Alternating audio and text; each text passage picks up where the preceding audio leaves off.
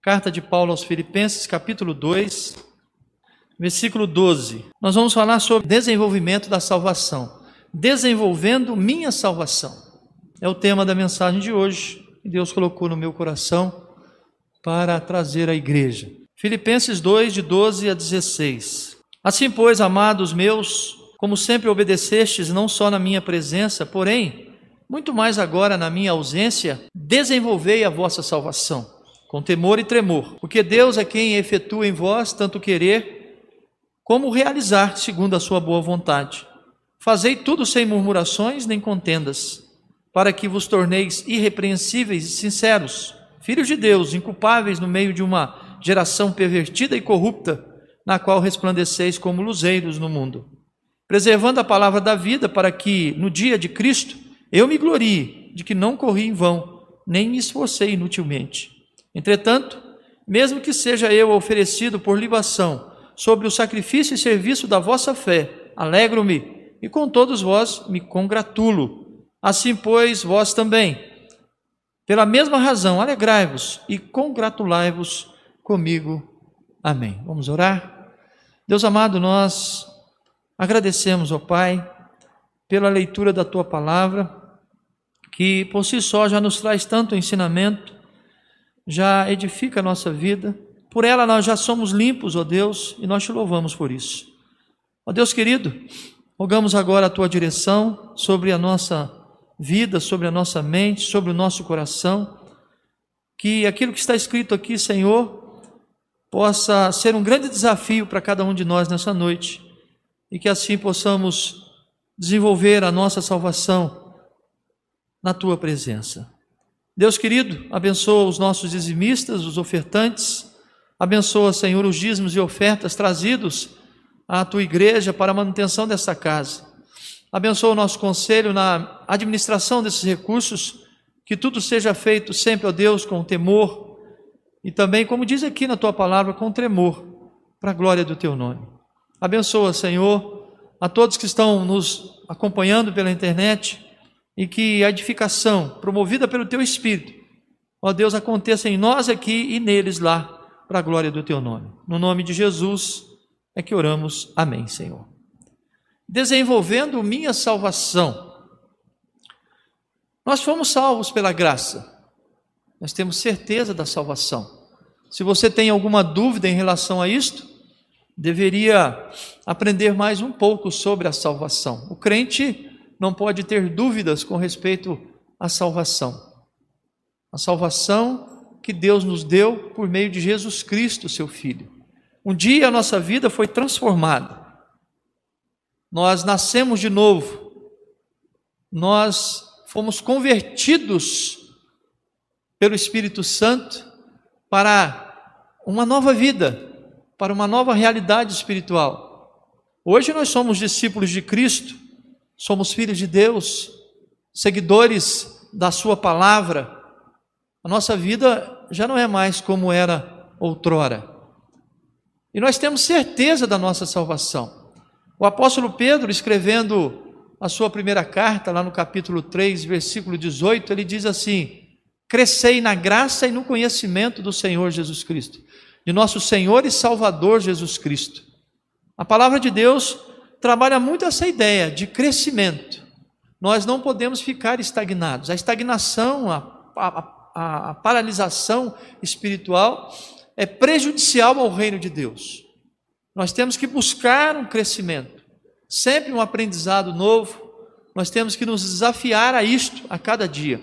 E a proposta, meus irmãos, desse texto aqui é em relação a isto. Essa mensagem é em relação a isto. Desenvolvendo minha salvação Introduzindo aí, esse termo, essa expressão desenvolvei a vossa salvação, quer dizer o seguinte: não fiquem na metade do caminho, não se satisfaçam com uma salvação parcial, continue até que a obra da salvação chegue a realizar-se em vós de forma plena e definitiva. Nenhum cristão pode contentar-se com menos que, que com o benefício total do Evangelho. Então, a vida espiritual, irmãos, ela é muito maior do que qualquer um de nós pode pensar ou imaginar. há muito mais para ser conquistado, há muito mais para aprender sobre Jesus. A grande tragédia de muitos de nós é que não fazemos, em realidade, nenhum progresso.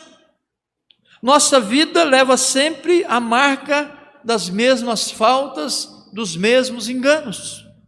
Dia após dia, muitos de nós ficam sempre numa eterna mesmice.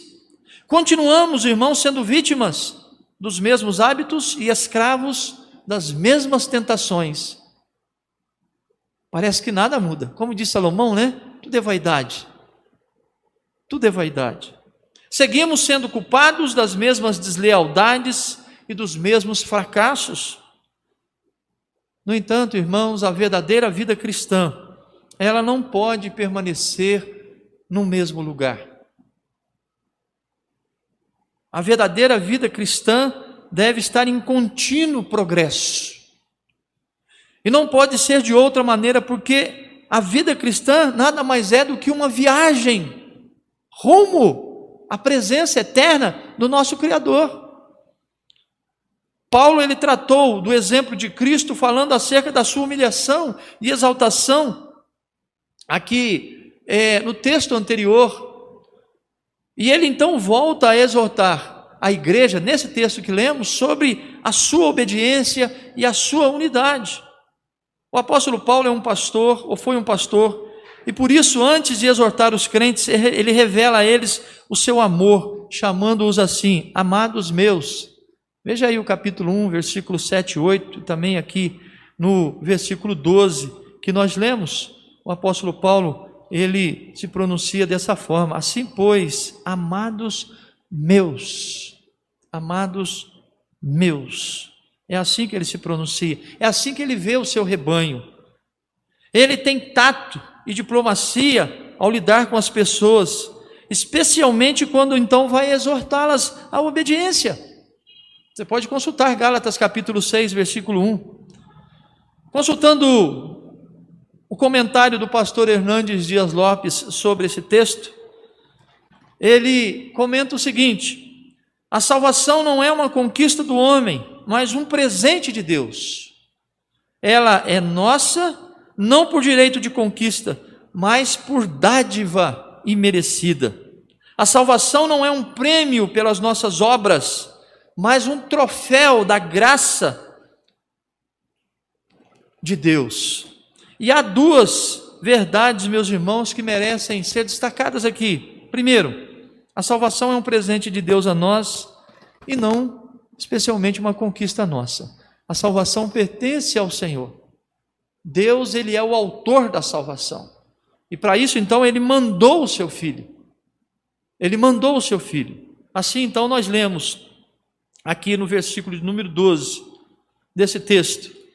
Assim, pois, amados meus, como sempre obedecestes, não só na minha presença, muito mais agora na minha ausência, desenvolvei a vossa salvação, diz o apóstolo Paulo havia uma preocupação na sua mente de que os crentes eles crescessem na graça e no conhecimento do Senhor Jesus Cristo, como diz Pedro, que houvesse um progresso em suas vidas. E é isso que a Bíblia nos mostra nessa noite, irmãos. Que nós temos que progredir, que nós precisamos melhorar. E em segundo lugar, a salvação verdadeiramente nos pertence. Ele diz isto aqui nesse versículo 12, né? Olha, Desenvolvei a vossa salvação. A salvação pertence a Deus, ela foi nos dada por Ele, porque só Deus pode salvar. Diz Jonas lá no capítulo 2 do seu livro, versículo 9, que a salvação pertence a Deus, pertence ao Senhor. Mas aqui o apóstolo Paulo diz assim: olha, é de vocês. Então cresçam, desenvolvam essa salvação. Irmãos, como posso desenvolver minha salvação? O apóstolo Paulo diz que o desenvolvimento da salvação, ele pode ser dessa forma. Primeiro, com temor e tremor. Está aí no versículo de número 12. Desenvolvei a vossa salvação com temor e tremor. Temor e tremor. Pensando sobre isso, será que nós precisamos ter medo de Deus? Alguns morrem de medo de Deus, mas será que Deus é para ser temido dessa forma? Nosso temor a Deus, irmãos, deve ser no sentido de ofendê-lo com os nossos pecados. Nosso temor a Deus deve ser de entristecer o Espírito Santo de Deus que habita no coração daquele que foi salvo, no meu coração, no seu coração.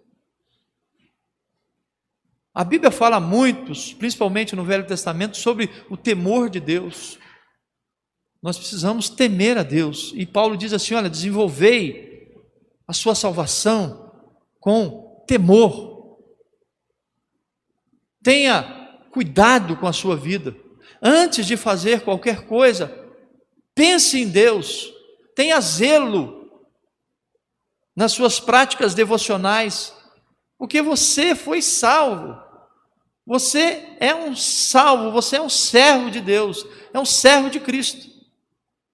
Então, desenvolvei a sua salvação, a vossa salvação, com temor e com tremor. Ele intensifica essa ordem. Ele diz aos crentes aqui de Filipos: olha, que vocês cresçam espiritualmente dessa forma. Não é de qualquer jeito. Não é de qualquer forma. Não é de forma descuidada. Não é sem atenção.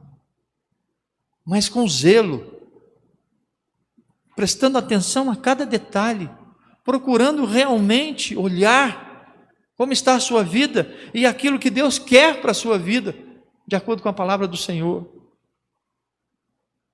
Então Paulo diz assim: olha, desenvolvei a vossa salvação com temor e tremor. Segundo, ele diz aqui, sem murmuração e sem contenda.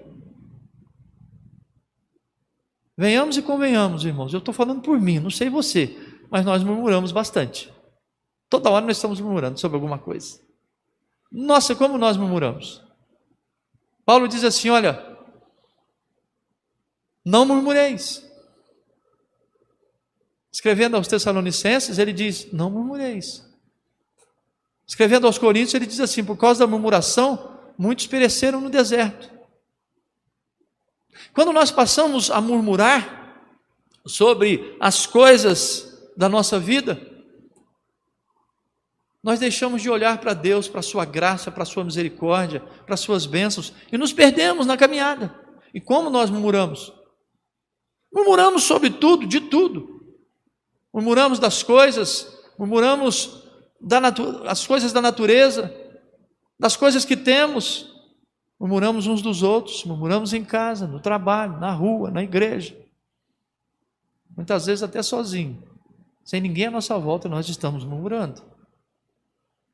E ele diz assim: desenvolvei a vossa salvação com temor, tremor. Olha, sem murmuração. Sem murmuração. Deus não gosta, Deus não gosta que nós, meus irmãos, fiquemos só a murmurar. Ao invés disso, nós devemos fazer o que o próprio apóstolo Paulo escreve lá em 1 Tessalonicenses capítulo 5. Em tudo dai graças, porque esta é a vontade de Deus em Cristo Jesus para convosco. Então, antes de murmurar, pense sobre isto. Desenvolver a salvação com temor é parar de murmurar um pouco. Aliás, parar de murmurar para sempre. Quem dera nós saíssemos daqui hoje com um voto pessoal diante do Senhor. Não vou murmurar mais. E então nos desafiássemos né, com o Espírito Santo que Ele nos ajude a não murmurar mais. E antes, nós saibamos somente agradecer por tudo. E ele diz assim: olha, sem contendas. As contendas causam um grande prejuízo para a nossa vida. que são contendas? São rixas, são brigas, são discussões, são atritos que nós muitas vezes nos vemos envolvidos em casa, no trabalho, na escola, na igreja também. Às vezes, é, hoje, né, na internet, nos envolvemos com polêmicas e mais polêmicas, sem contendas. Desenvolver a salvação com temor e tremor é deixar de murmurar e deixar de contender. A palavra de Deus diz que nós temos que ser mansos. Bem-aventurados os mansos, porque verão a Deus. Essa é a promessa da bênção. Então, desenvolver a vossa salvação. Em terceiro lugar, sem esquecer quem nós somos. O versículo 13 vai nos dizer assim: porque Deus é quem efetua em vós tanto querer como realizar, segundo a sua boa vontade. Segundo a sua boa vontade.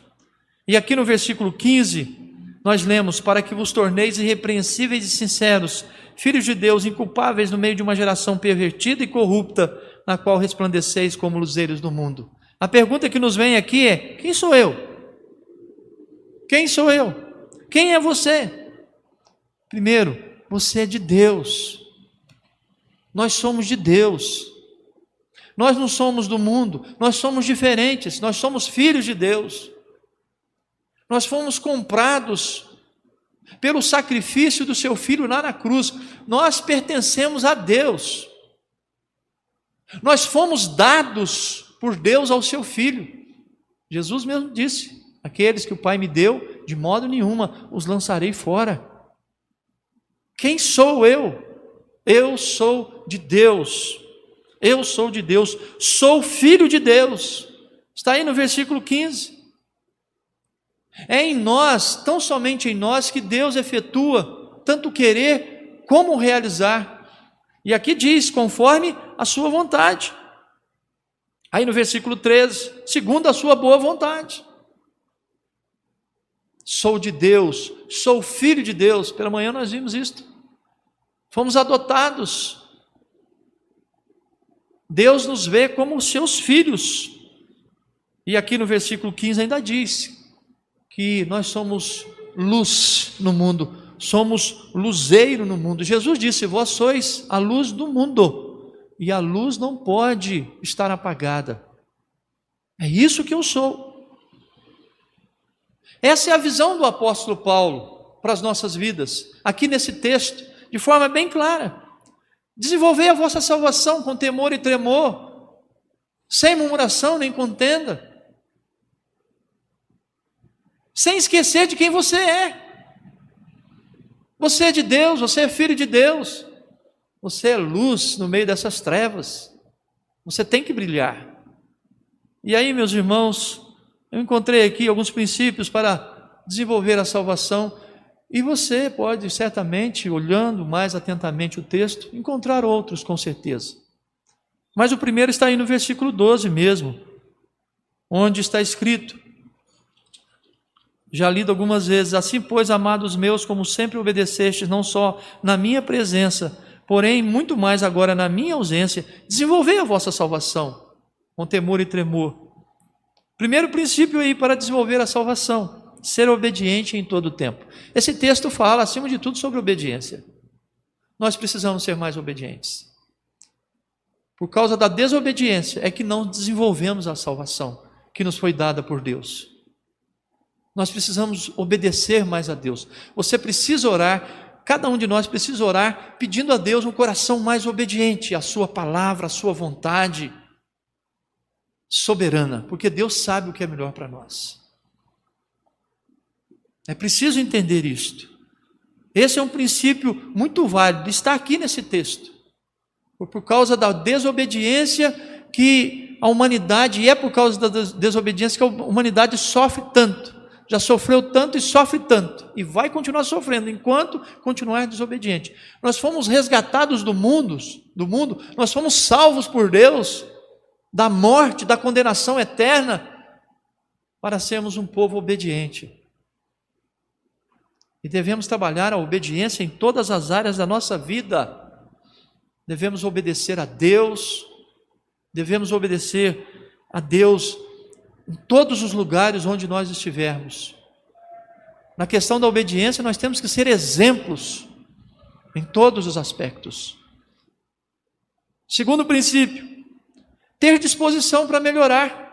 Versículo 13, repetindo, vai dizer que é Ele, que é Deus, quem executa em nós tanto querer como realizar. É Ele que efetua em vós tanto querer quanto realizar, segundo a Sua boa vontade. Eu vi aqui algo que nós temos que ter em cada um de nós, irmãos, disposição para melhorar. Eu quero crescer, eu quero melhorar. O que, que eu vou fazer para melhorar como crente, como servo de Deus? Já que é Deus que efetua em mim tanto querer quanto realizar.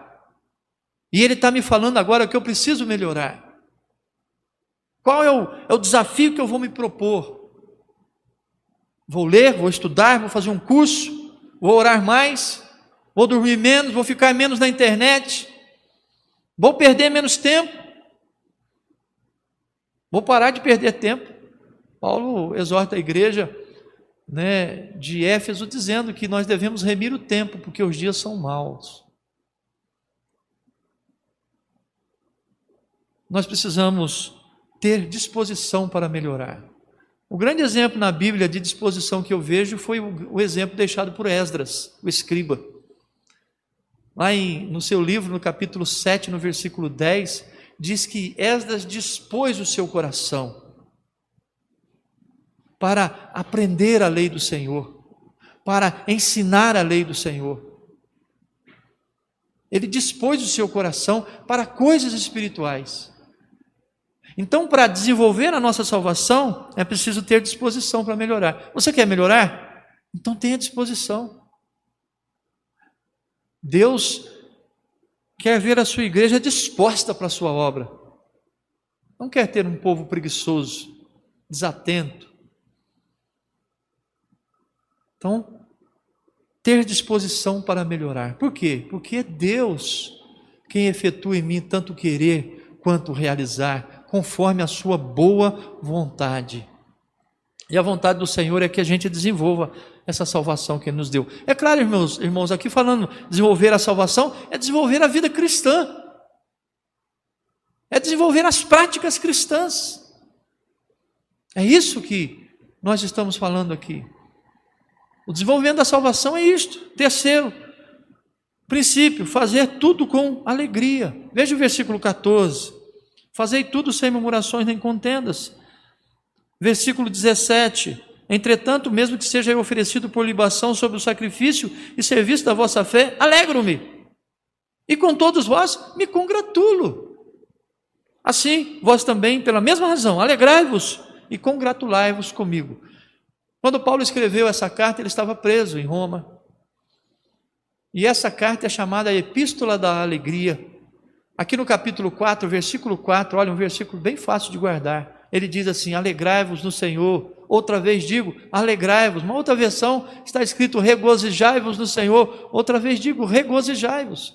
E aqui ele está dizendo: ainda que eu seja morto, versículo 17, que eu seja oferecido por libação sobre o sacrifício e serviço da vossa fé, ele diz assim: eu vou me alegrar. Sabe por quê? Porque vocês desenvolveram a salvação, vocês deram resultado. Vocês produziram, vocês cresceram. Então, façam tudo com alegria. Ele diz: congratulai-vos comigo, alegrem-se comigo.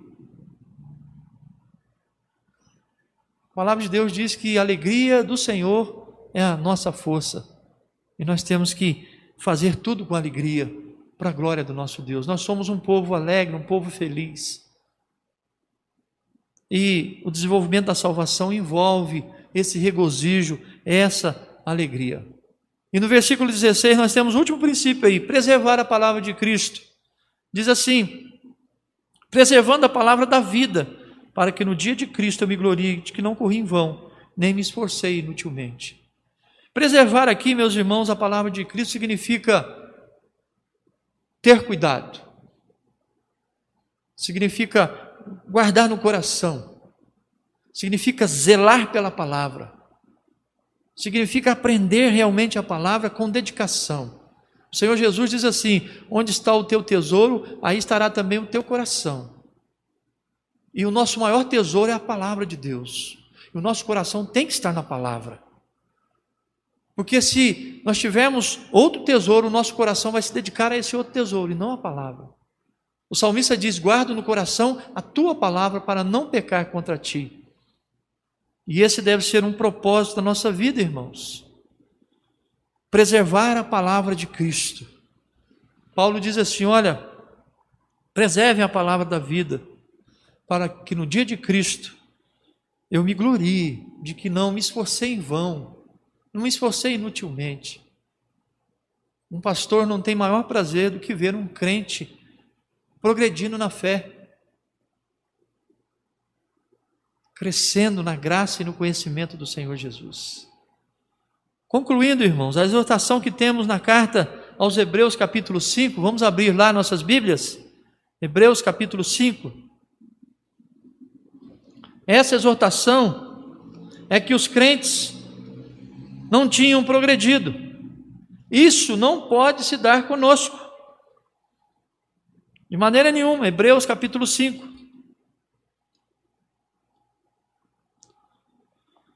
Versículo 11 até o 14. A esse respeito temos muitas coisas que dizer e difíceis de explicar, porquanto vos tende tornados tardios para ouvir. Pois com efeito, quando devíeis ser mestres atendendo ao tempo decorrido, tendes novamente necessidade de alguém que vos ensine de novo quais são os princípios elementares dos oráculos de Deus. Assim, vos tornastes como necessitados de leite e não de alimento sólido. Ora, todo aquele que se alimenta de leite é inexperiente na palavra da justiça, porque é criança.